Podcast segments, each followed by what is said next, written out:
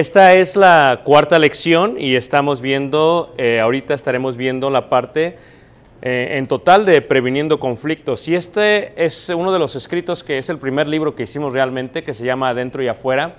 Y en el mismo libro hablamos mucho acerca de la relación intrínseca que hay en nuestro propio ser.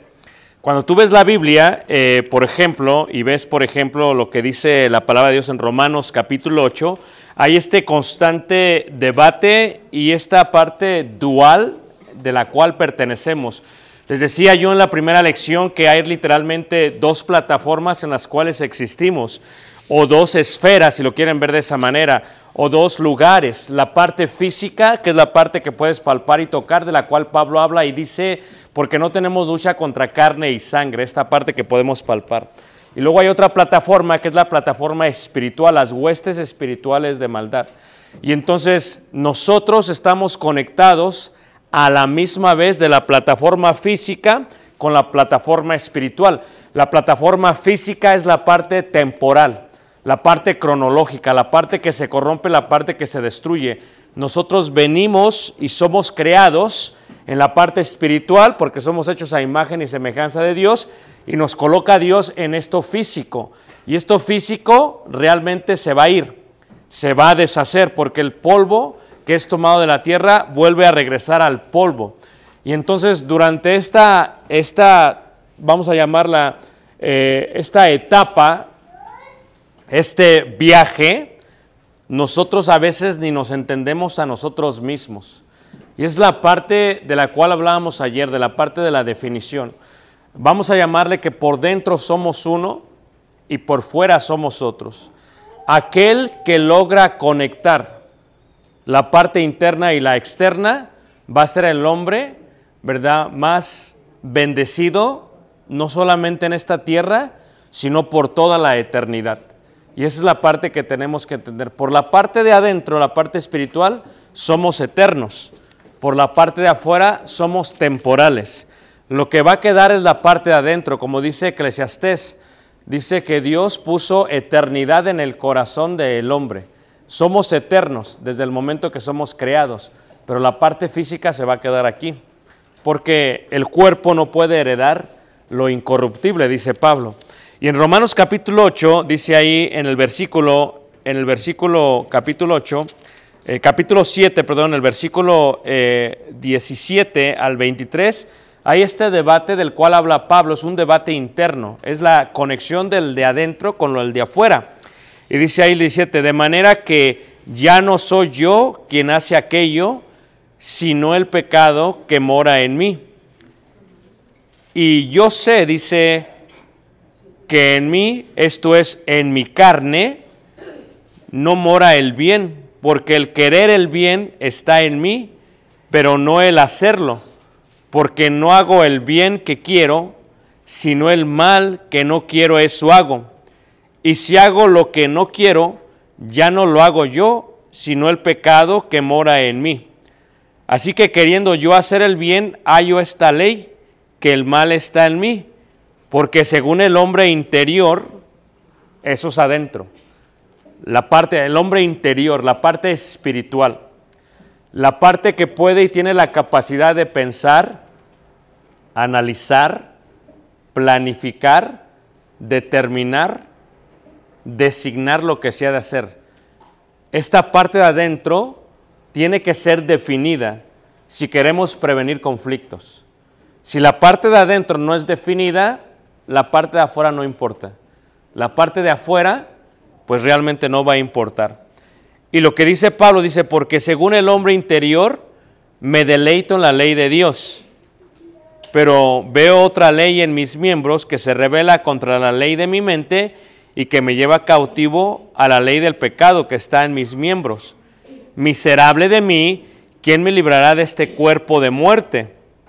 Ahora, esta expresión del cuerpo de muerte es una expresión de la cual habla Pablo, que se daba en la manera en que los romanos mataban a aquellas personas que habían tomado presa. ¿Y qué hacían ellos? Hacían lo siguiente, ¿ok?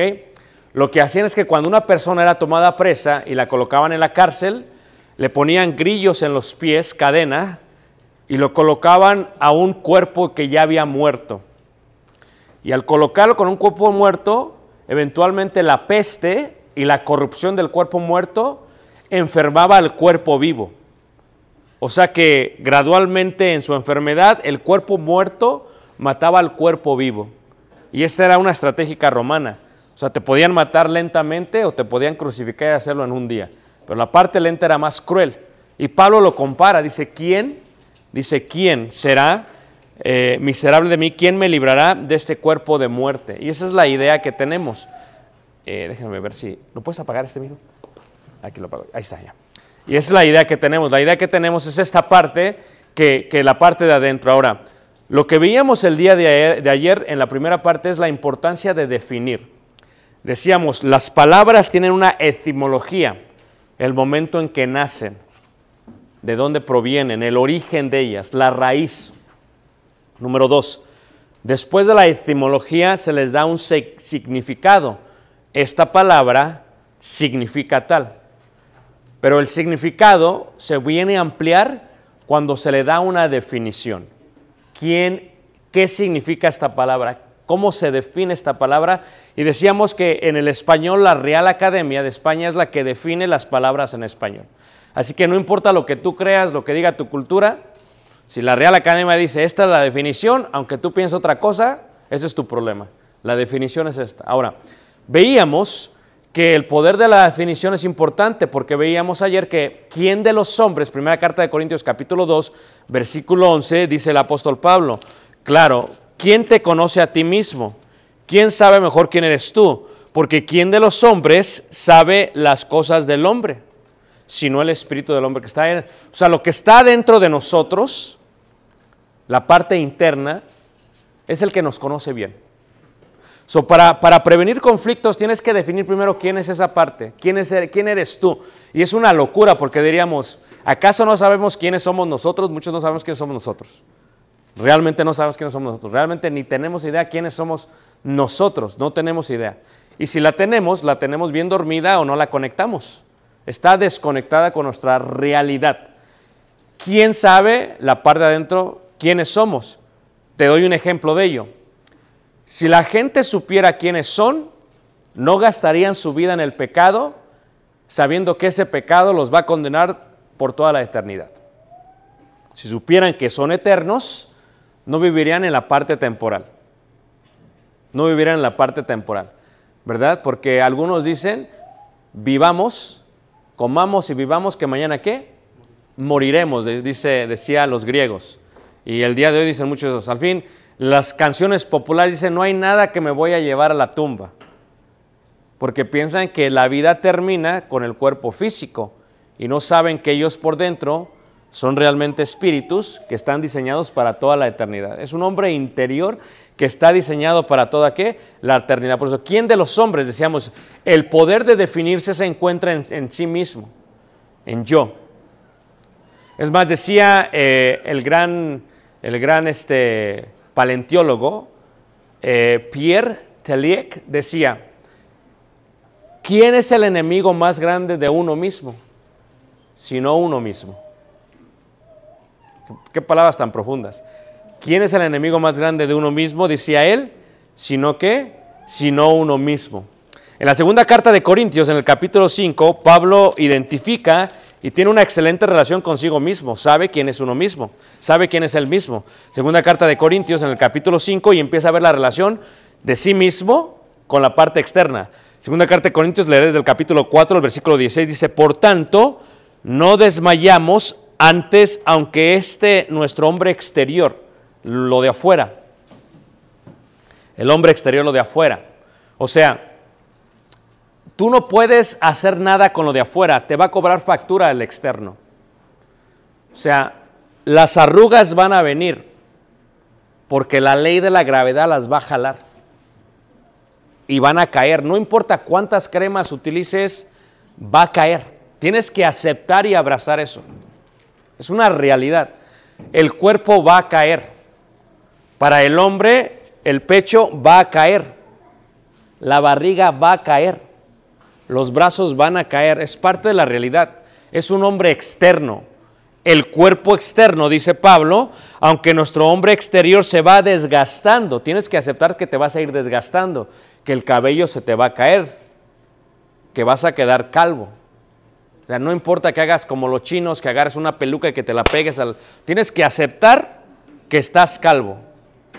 Y entre más rápido lo aceptes y lo asimiles, puedes seguir tu vida. ¿Ok? Tienes que aceptar que eres latino, que eres mexicano, tienes que aceptarlo. Entre más rápido lo aceptes, vas a dejar de pintarte la piel porque quieres ser blanco, quieres ser afroamericano. O te vas a pintar porque eres rubio, porque quieres ser rubia. Tienes que aceptar lo que eres. Eh, Lo primero que tienes que hacer, el externo está conectado al interno. Y entonces dice Pablo, dice, el interior no obstante se renueva, dice, de día en día. Él acepta, el poder de definirnos se encuentra en nosotros mismos. Nadie más que nosotros mismos podemos definirnos a nosotros mismos. De esto se basa la prevención de los conflictos. De esto se basa la prevención de los conflictos. Y decíamos, ¿cómo prevenimos el conflicto? Cuando externamos con claridad y valor esto. Y aquí es donde viene la parte. Y esto es un estudio individual y tal vez va a tomar más de esta pequeña conferencia. Pero ¿quién soy? Es tan importante saber quién soy. ¿Quién soy? O sea, primero soy hombre en la parte física y en la parte interna soy hecho a imagen y semejanza de Dios. Tengo que aceptar eso.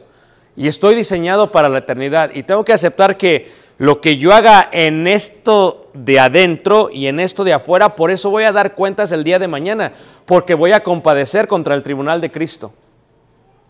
Y hay conflictos que si yo no arreglo, tengo que aceptar que si no arreglo estos conflictos, me afectan hoy y me afectan por la eternidad. Seguid la paz y la santidad con todos, sin la cual nadie verá a quién?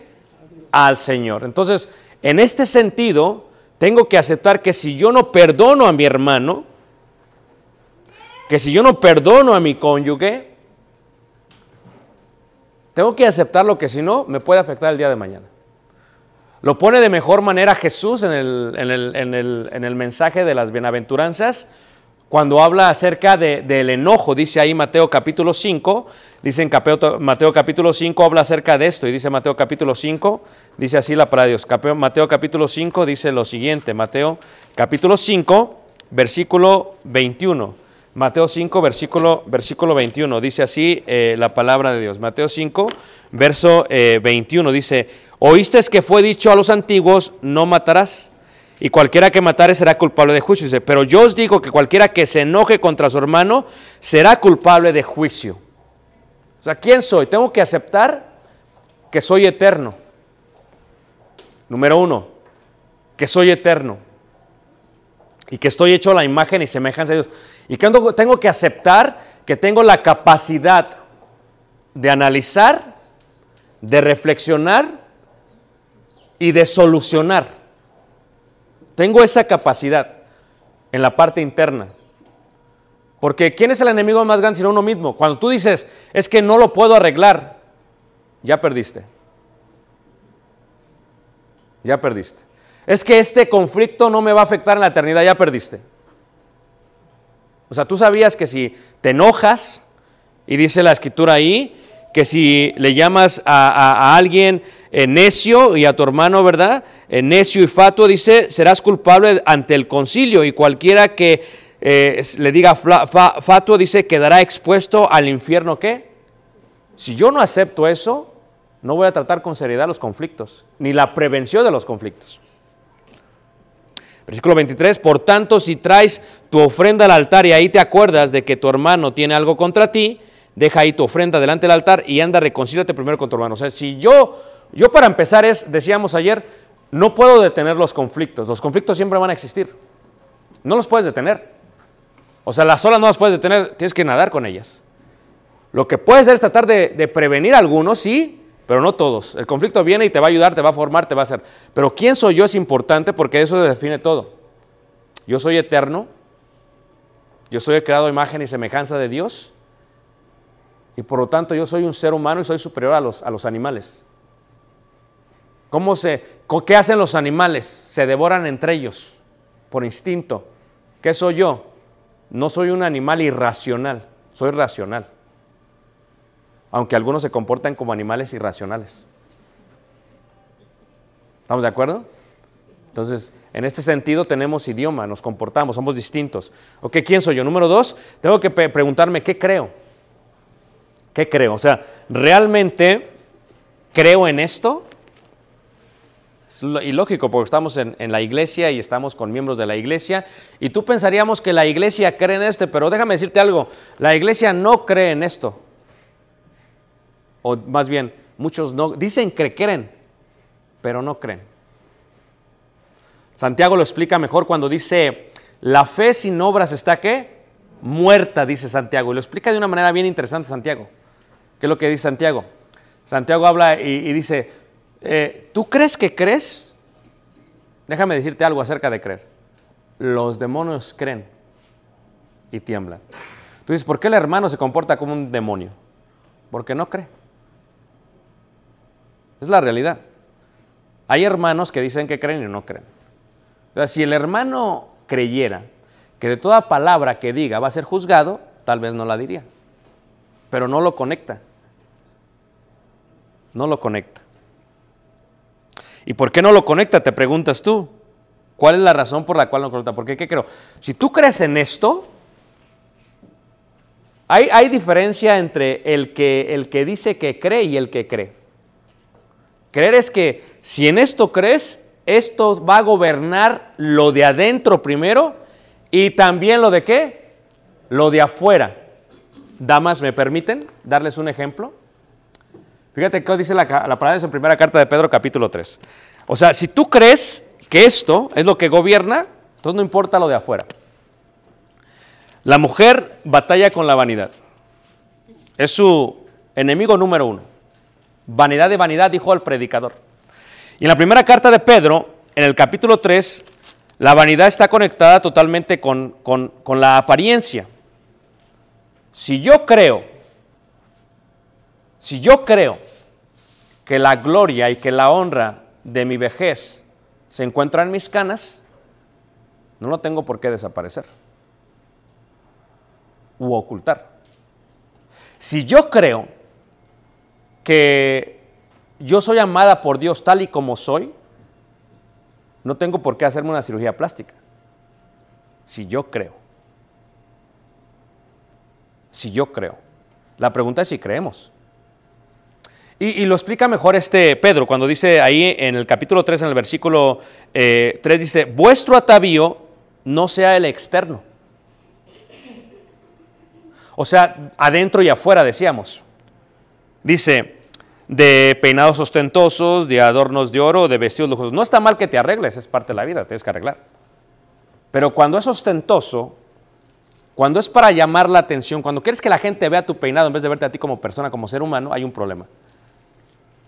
O sea, ¿por qué la mujer se pone tatuajes? Hay un problema. Todos dicen, ok, está queriendo llamar la atención. Es lo que está haciendo, queriendo llamar la atención. Tiene un problema de autoestima. Y se oculta a través de un tatuaje. ¿Y por qué la mujer se peinó así ostentosamente, verdad? Cuando va pasando dice, ya llegó la hermana. Porque hay un problema. Todos la vieron. Llegó la hermana. Entonces, de adornos de oro o de vestidos lujosos, está hablando del externo, si no el interno. Si creemos en esto, si yo creo en esto, lo que yo estoy diciendo es que si no el interno, el del corazón en el incorruptible ornato de un espíritu afable y apacible. Ahí se encuentra lo de adentro. ¿Quién soy yo? ¿Qué creo yo? Y dice, apacible y afable, que es de grande estima delante de Dios. Dios te estima por lo que eres de adentro. Dios te estima por quién eres adentro.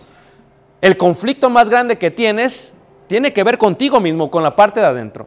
¿Cómo previenes conflictos? Sabiendo quién eres, pero sabiendo qué crees. Si yo creo que a Dios le importa más el espíritu afable y apacible, ¿qué es afable y apacible? Afable es suave. Apacible es templado, pacífico. O sea, ¿quién le gustaría vivir con una mujer que le guste vivir en guerra todo el tiempo? Que sea eh, iracunda, que siempre esté con riñas. Dice el proverbista, eh, vivir con esta mujer, dice, es mejor vivir en un cuartito que en una mansión. Es como eh, el que vive con esa mujer es como la gotera, que está cayendo y cayendo y, y, cayendo y cayendo y cayendo y cayendo y la mujer te sigue y te sigue y te sigue y te sigue, te dice otra vez y te dice otra vez y dices, no, mátame mejor, Señor. O sea, imagínate la mujer que tenía Job, niega a Dios y muérete. Pues sí, mejor estar soltero, diría alguno. ¿O no es cierto? Y en este concepto dice que es de grande estima, dice ahí, delante de Dios. Si yo creo esto es esto. Si como hombre yo creo que todo lo que hago, por eso vamos a dar cuentas, entonces voy a tener cuidado como soy. Pero si yo creo esto, si yo creo que soy un siervo inútil y que una persona viene a Cristo no por mi, mi elocuencia, ni por mi sabiduría, ni conocimiento, sino porque viene porque el Espíritu Santo lo convenció de pecado, de justicia, de juicio, yo empiezo a depender más del Espíritu Santo. Pero si yo creo esto, pero luego yo me ensalzo y saco el libro, digo, mira, mira cuántos he bautizado. No hay una conexión. Pablo le dice a los filipenses, algunos predican por contienda y otros por vanagloria, dice Pablo. Queriendo añadir, o sea, no había una conexión, o sea, ellos por dentro lo que buscaban era vanagloria. O sea, no creían en esto, que soy siervo inútil aunque haga todo. Si tú crees en esto y te define, esa va a ser tu convicción. Si yo creo que no se ha de adorar dioses ajenos, eso va a estar relacionado con lo que hago afuera. Porque cuando tú ves los diez mandamientos, primer mandamiento, yo soy Jehová tu Dios, segundo mandamiento, no te harás dioses ajenos. Es claro, no le des vueltas, no. Pero luego lo explica. ¿Qué significa no, no creer en dioses ajenos? No hacerte imágenes. No te das una imagen, no te vas a arrodillar, no le vas a ofrecer comida. Si yo creo en eso, no lo voy a hacer, aunque mi mamá me pida y me empiece a manipular emocionalmente y me dijo, eres el más grande de la casa, ¿cómo no vas a venir a la casa? Entonces te manipulan. Pero si tú crees, tu convicción te va a llevar, te va a definir y vas a prevenir conflictos. Y la otra pregunta es, ¿qué quiero? Si tú sabes lo que quieres, ¿qué es lo que quieres? Si ves tú, por ejemplo, al apóstol Pablo en la carta de Filipenses, Pablo sabía lo que quería. En el capítulo 3 dice Pablo, ahí en el versículo 7, pero cuántas cosas eran para mí ganancia, las he estimado como pérdida por amor de Cristo.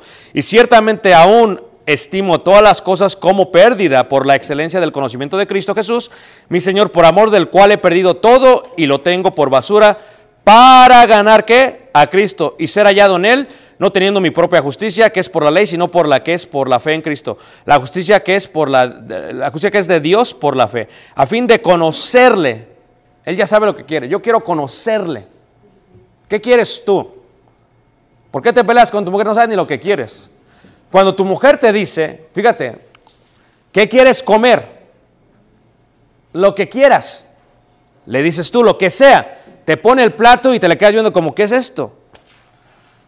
O sea, se previene el conflicto si sabes lo que quieres.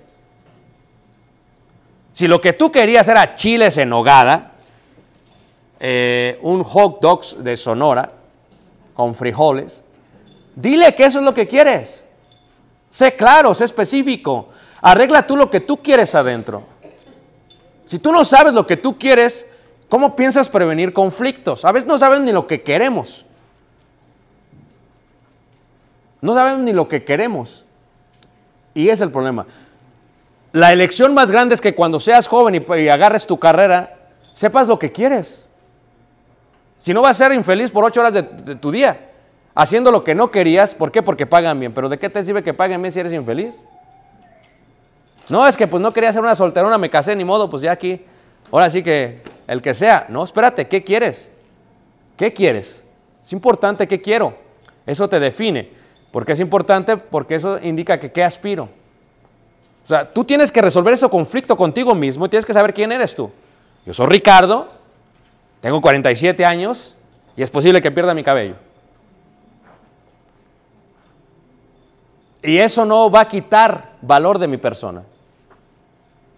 No me voy a dejar crecer de este lado y me lo voy a cubrir. No, no. La gente se da cuenta cuando pase a predicar y haya un ventilador y esté el ventilador dando y la gente se da cuenta. Tengo que aceptar la realidad. ¿Están todos de acuerdo? Yo soy Ricardo, tengo 47, tengo que aceptar quién soy, quién soy. Soy, soy eterno.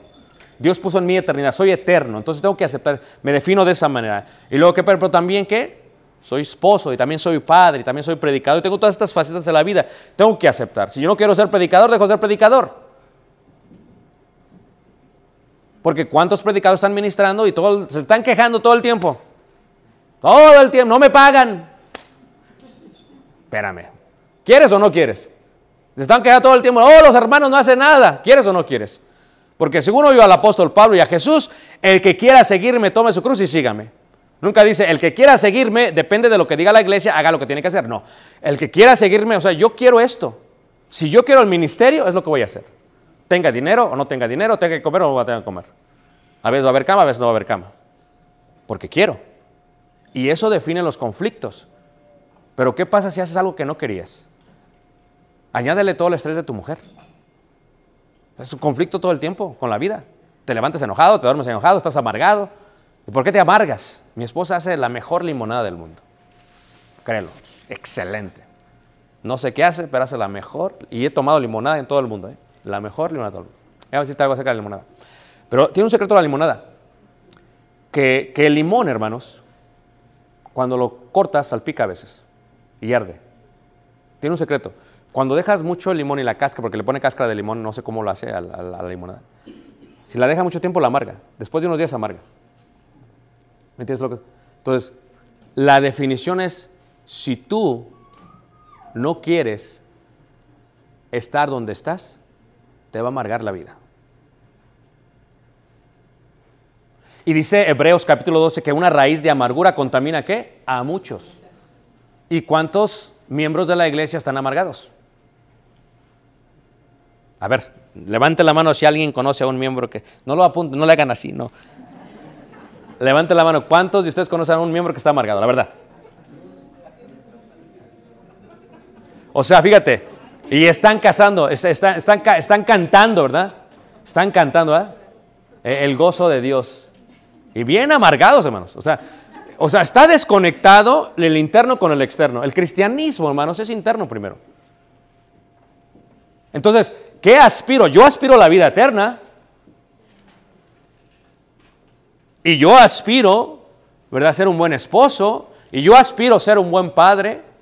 Entonces, eso es lo que yo quiero. Si no quieres eso, o sea, vas a estar a la fuerza.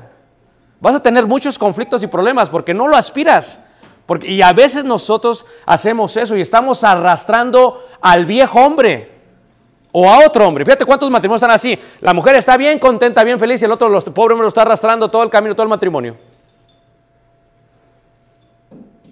No puedes arrastrar. La mayoría de los conflictos que tenemos es eso. Ahora, cuando conectamos esta parte, el espíritu interno y el cuerpo externo, hay una ventana que conecta lo externo y lo interno. Eso se le llama el alma. El alma es la conexión de lo externo con lo interno, de adentro y afuera, de lo, eterno y lo cronológico, temporal, de la vida eterna y la vida temporal. Ese es el alma. Porque el alma está conectada del espíritu y del cuerpo. De esto tengo mucho que decir, poco tiempo de explicar, porque pues sería otro seminario. ¿Ok? Y en esa conexión que tenemos, lo que manifestamos por fuera son los sinfín de conflictos que tenemos por dentro. Si yo quiero prevenir conflictos afuera, tengo que primero prevenir los conflictos adentro.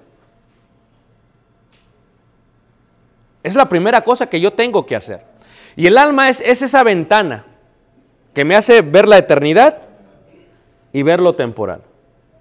La parte del espíritu es lo de adentro. Fíjate cómo dice Santiago capítulo 4. En Santiago capítulo 4 se muestra esta guerra espiritual que hay, esta existencia de guerra espiritual que hay. Lo más importante es saber qué quieres. Sí, es, es clave. Ahí después de, de Hebreos está Santiago y Santiago capítulo 4 dice así en el versículo 1. Dice, ¿de dónde vienen las guerras y los pleitos entre vosotros? ¿Quieres prevenir conflictos? Arréglate a ti mismo primero. Tienes que arreglar. O sea, el borracho es borracho no porque le gusta el licor, hermanos. Tiene un problema interno. Dice una frase muy interesante, dice, si tú supieras, si tú entendieras que cuando tu padre es alcohólico, cuando tu hermano es drogadicto, cuando alguien que conoces tiene un vicio, si tú entendieras que el problema no eres tú, el problema es que ellos no han podido lidiar con ellos mismos. Entonces comprenderías lo que es la gracia.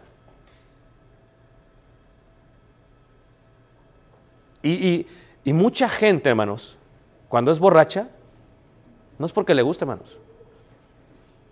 Tiene heridas en el alma y no saben cómo lidiar con ellas. So, se adormecen al emborracharse.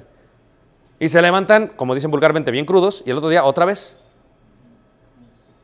El problema no es el problema. Es como que no, el problema está dentro. Y si arregla lo de adentro, se arregla lo de afuera. O sea, ¿de dónde vienen las guerras? O sea, el problema, cuando tú tienes peleas con tu esposa o tu esposo de dinero, porque el hombre, vea, piensa en tres cosas, son sus problemas tres cosas.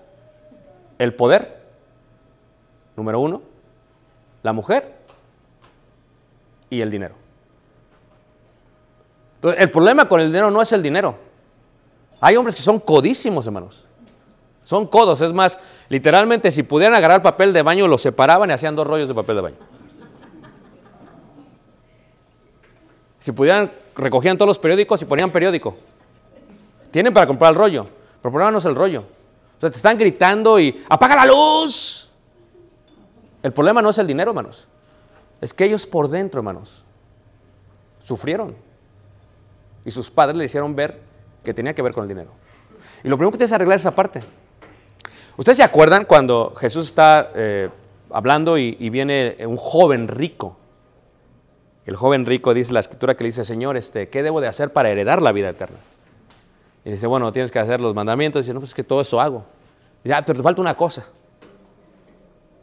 Ve, vende todo lo que tienes, dalo a los pobres. Y dice la escritura que el Señor miró, y la palabra griega para mirar es vio hacia adentro. Porque es la capacidad que tenía Jesús. Jesús no podía ver solamente lo externo, podía ver lo de adentro, el, espíritu. Y decía, y vio adentro y dice que se entristeció. O sea, es que ni sabía lo que quería. Es que realmente no quería ir a la vida eterna. Porque si hubiera, si eso es lo que quería, hermanos, va y vende todo. ¿O no es cierto, hermanos? Eh, lo mismo pasa con Ananías y Zafira. Dice Ananías Zafira, dice la escritura que vendieron su casa, sustrajeron, era de ellos la casa, hermanos, sí. El problema de Ananías y Zafira es que le hicieron pensar a toda la iglesia que estaban dando todo el total de la casa. Cuando ya le habían quitado. Y dice Pedro, pues si era tuyo antes y es tuyo después. ¿Para qué invientes ante Le le está diciendo que esto fue lo que te dieron por la casa y te dieron más. Le, le- le diste baje ahí, pero te diste baje a ti mismo. Dice, ¿quién se engaña? Dice, no os engañéis, Dios no puede ser burlado. Pero ¿cuántas veces nos engañamos? Porque no nos entendemos, no sabemos quién es. No hay esta conexión completa. ¿De dónde vienen las guerras? El problema es uno de adentro. El problema de ellos era que eran ambiciosos. Es el problema, hermanos. ¿Tienes problemas con tu esposa porque no dejas de trabajar? Diga, escucha, eh, estuve en Centroamérica recientemente, fíjate lo que dicen los hermanos. El hermano era bien activo aquí, pero nada más se fue para Estados Unidos y hasta dejó la iglesia. No, entonces es que eh, el problema realmente, ya tenía el problema allá, hermanos. Nada más que como allá nunca había tenido dinero, pues nunca lo había manifestado. Acá nada más lo manifestó. Acá salió. Entonces el problema es la ambición. Si como hombre tienes problemas con tu mujer constantemente es porque acéptalo. Te gusta el dinero y no sabes qué hacer con él.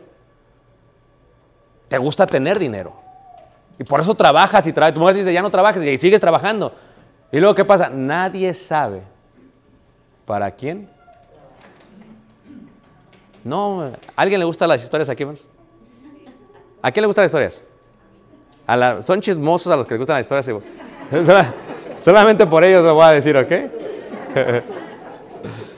Eh, Vean qué curioso. Que había un hermano que era codísimo. No voy a decir de qué estado era, pero era del norte. Codísimo. Era codísimo, codísimo. ¿Y qué pasa, hermanos? No le compraron a su esposa. Y le prometió a su esposa un viaje a Europa. Y la, la- mujer la tenía así, y ya la mujer no gastaba y toda así bien traumada la mujer, porque quería ir a Europa. Se muere la mujer. Y ni a Europa, ni a Uruapan, ni Michoacán la llevó. ¿Ok? Se muere la mujer. ¿Y qué es lo que pasa? Sus hijos mayores se enojan porque en menos de un año se casó. Y en menos de cinco años, la nueva mujer, hermanos, por toda Europa. Y como era una mujer que le gustaba mucho lo que pensara la gente, ponía fotos aquí y allá que estaba en Europa. Y los hijos, mira, y enojados con él. Nadie sabe, dijo, dijo Salomón. Esto fue un mal que vi, que el hombre trabajó, trabajó y vino otro y lo disfrutó. Entonces, ¿de dónde vienen las guerras y los pleitos entre vosotros? Dice, ¿no es de vuestras pasiones las cuales combaten en vuestros miembros? Codiciáis y no tenéis, matáis y ardéis de envidia y no podéis alcanzar, combatís y lucháis, pero no tenéis lo que queréis o deseáis, dice, porque no pedís, pedís y no recibís, porque pedís mal para gastar en vuestros, ¿qué?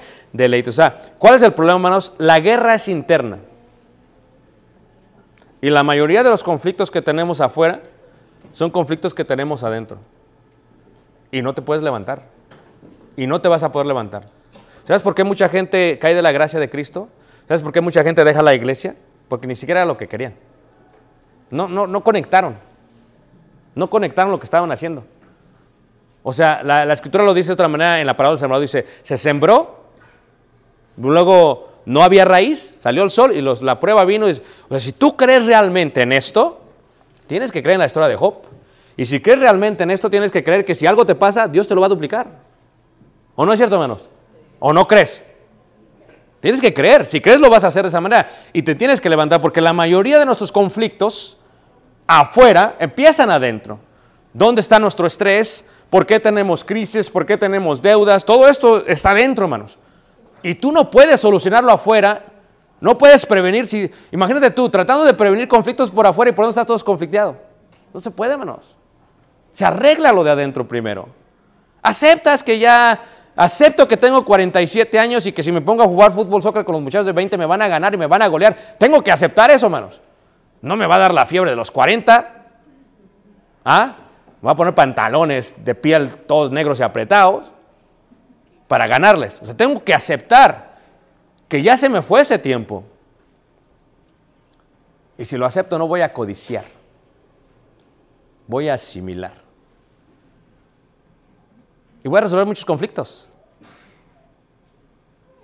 Matáis y ardéis de envidia.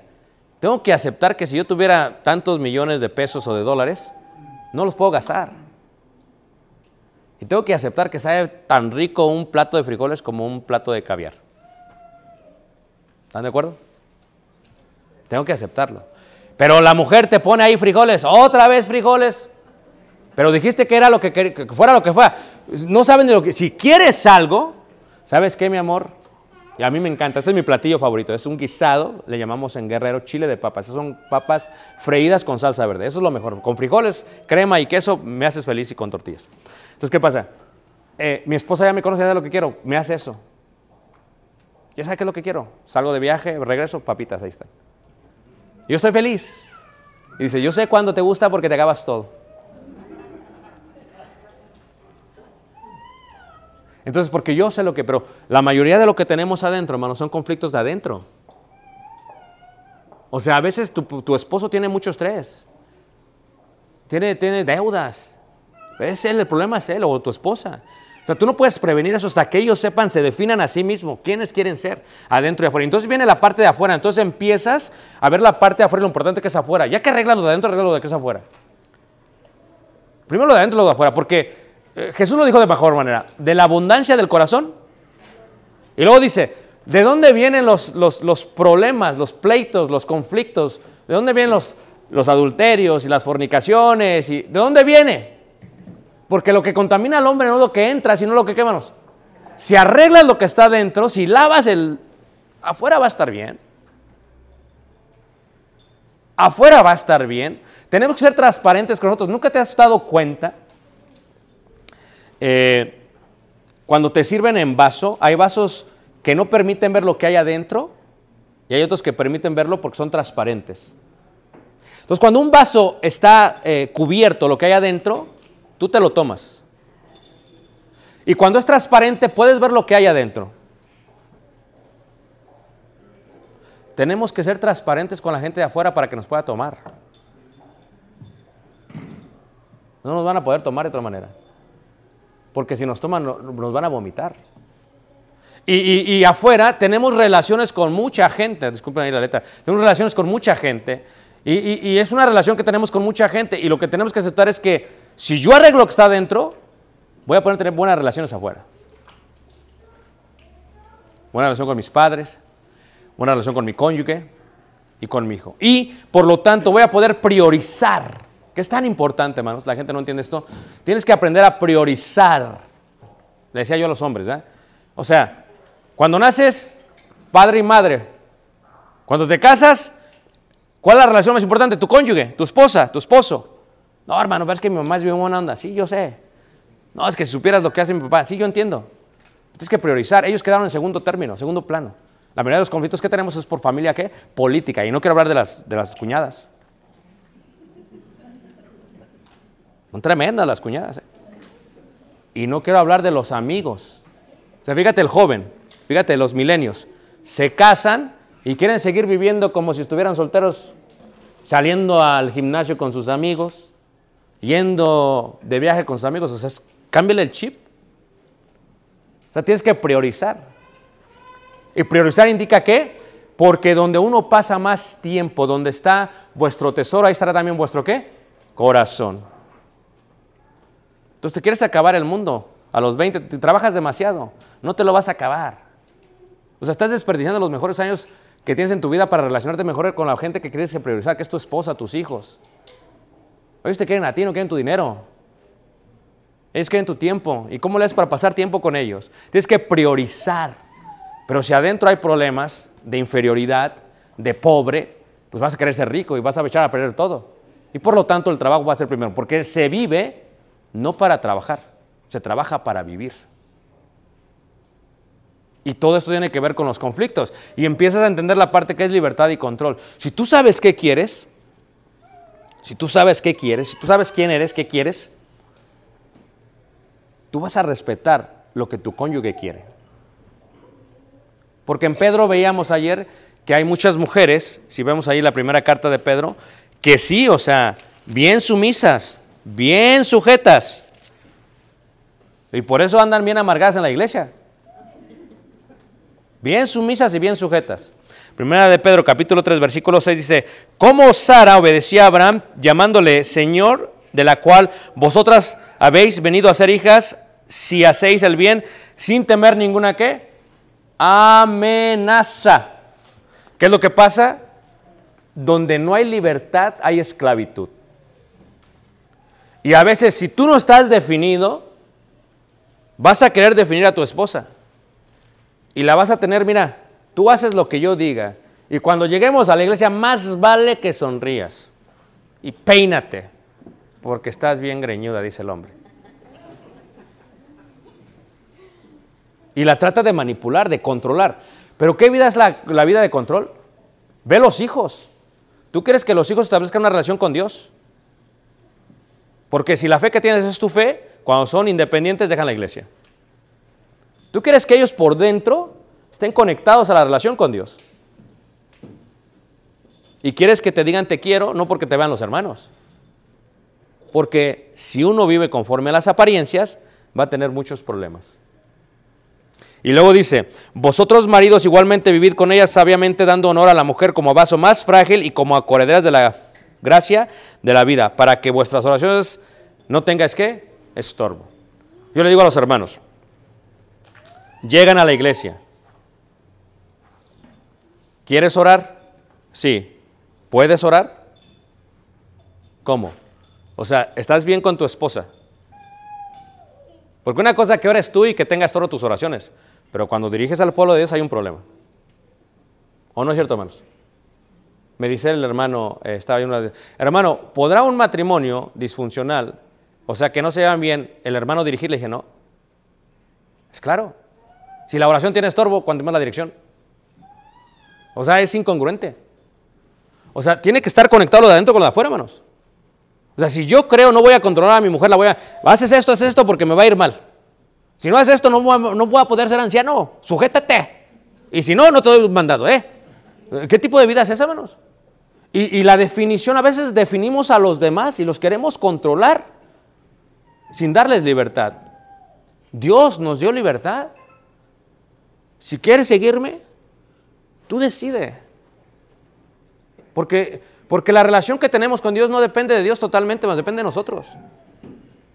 Tú decide. ¿Me amas? Le dijo a Pedro y se puso triste. Y le volvió a preguntar, ¿me amas? Y es que lo que hace en el lenguaje, cuando lo lees en griego, el Evangelio de Juan, en griego le pregunta tres veces, ¿me amas? ¿verdad? Pero son tres tipos de amor. El primero dice, ¿me amas como si fuéramos amigos? Sí, sabes que te amo. Fileo dice. ¿Me amas otra vez como fileo? ¿Me amas? Sí, sí, tú sabes que... Pero la tercera le dice, me amas como yo te amo, con agape, con un amor incondicional. Y se puso triste. Porque amamos como amigos. Pero amar como Dios nos amó es diferente, hermanos. Y al cónyuge la podemos amar como amiga. Eres mi amiga, tuviste mis hijos y ahí vamos bien. Mira, es mi friend, dicen ahí. Pero amar como Dios amó es diferente, hermanos. Porque le dijo al profeta, ve, toma a la mujer, la engañó, vela a volver a tomar. Y así me hizo este pueblo y aún así yo lo amo. Le dio libertad, sin control, y el pueblo siguió a Dios por medio de la fe. Y entonces la relación de lo de adentro y lo de afuera se vuelve intrínseca. Depende una del otro. O sea, llega un momento que uno puede hacer un show, un espectáculo, pero se te cae el teatrito. O sea, si lo de adentro no está conectado con lo de afuera, o sea, tú puedes decir, no es que yo soy, yo. ¿A quién le gustan las historias otra vez, hermanos? Ok, la hermana, no porque la hermana es la que... Okay, va, hermana, porque le gusta el chisme, listo. Esto fue lo que pasó. Conozco un hombre, el cual era un hombre mayor, tenía cerca de 40 años. Y se casó con una mujer cerca de veintitantos años. Le llevaba como por casi 20 años. El hombre, pues, ojos de color, blanco. Y la mujer también blanca. Se, se casan. Viven toda la vida, tienen hijos, etcétera, todo, todo. Después de años, cuando los hijos son mayores, ya ven lo que hace el Facebook. La hija del matrimonio verdadero del hombre, porque él sí ya estaba casado y tenía hijos, se comunica con la hija de esta nueva hermana. O sea, que estaba viviendo otra doble vida.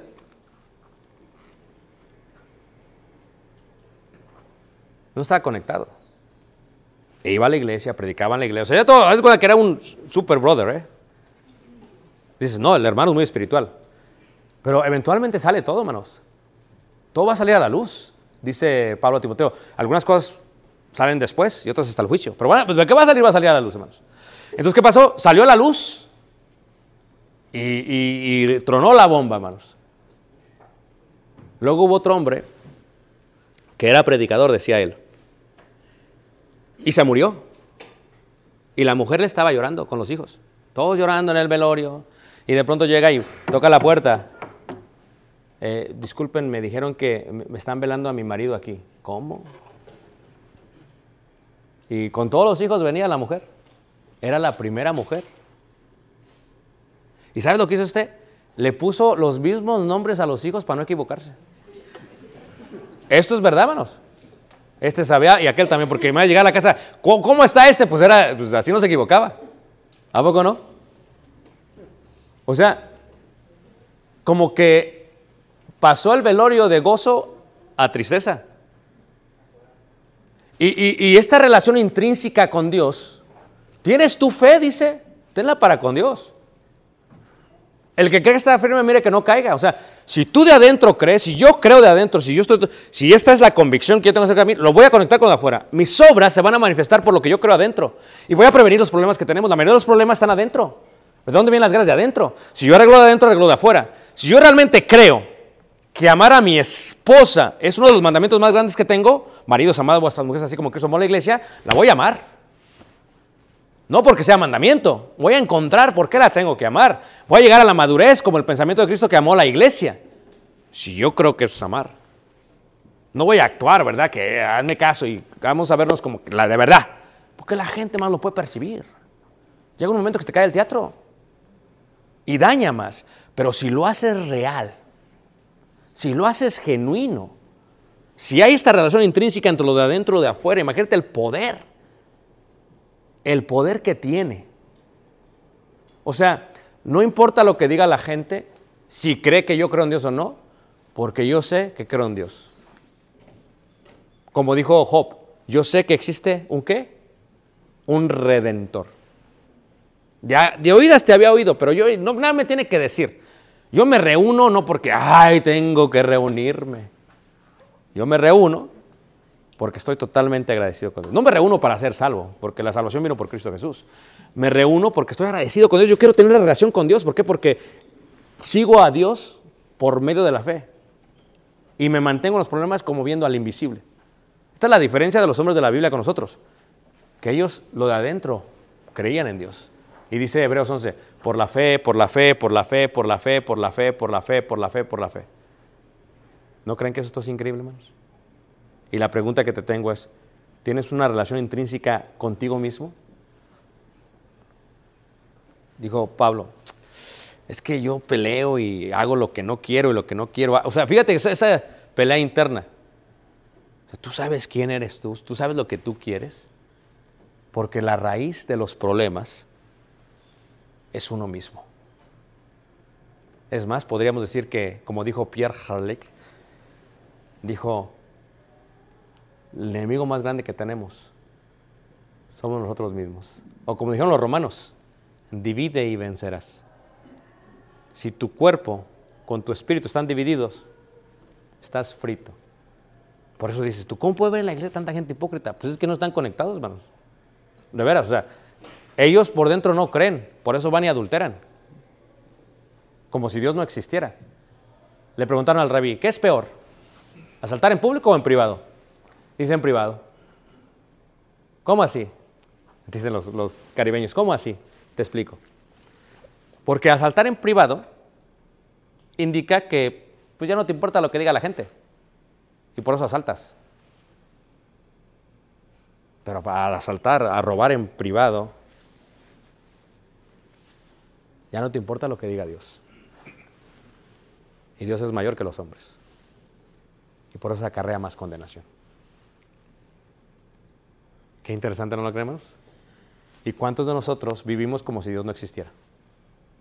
Y es ilógico, ¿eh? porque venimos a la iglesia y cantamos, oh Señor, yo quiero trabajar para ti, yo quiero, y decía, bien bonito himno, ¿verdad? Y luego, hermanos, vamos a hacer esto y todos, ah, no, cantaré con el Espíritu. cantaré". Lo que está diciendo el, el Espíritu Santo es, conéctate.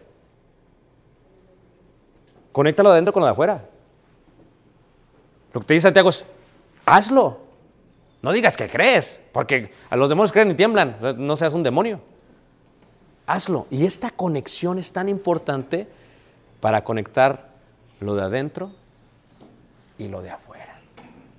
Y mi invitación para ustedes en esta conferencia es, hermanos, sepamos quiénes somos.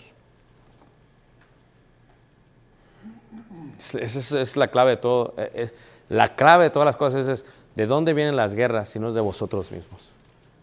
Santiago lo entiende y lo explica. Y a veces somos tan incapaces y le echamos toda la culpa al diablo. De veras, hay gente que le echa toda la culpa al diablo. Dice, es culpa del diablo. De veras. Es culpa del diablo. Yo caí por el diablo. No, no, no, no. Porque si fuera culpa del diablo no seríamos condenados por la eternidad. Tienes que aceptar tu responsabilidad. Si el diablo te tentó, pero bienaventurado el varón que soporta la tentación y la prueba.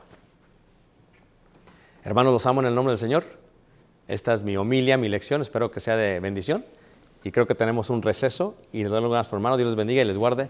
Gracias. Espero que haya sido de bendición para todos y cada uno de ustedes. Dios les bendiga. Pasa.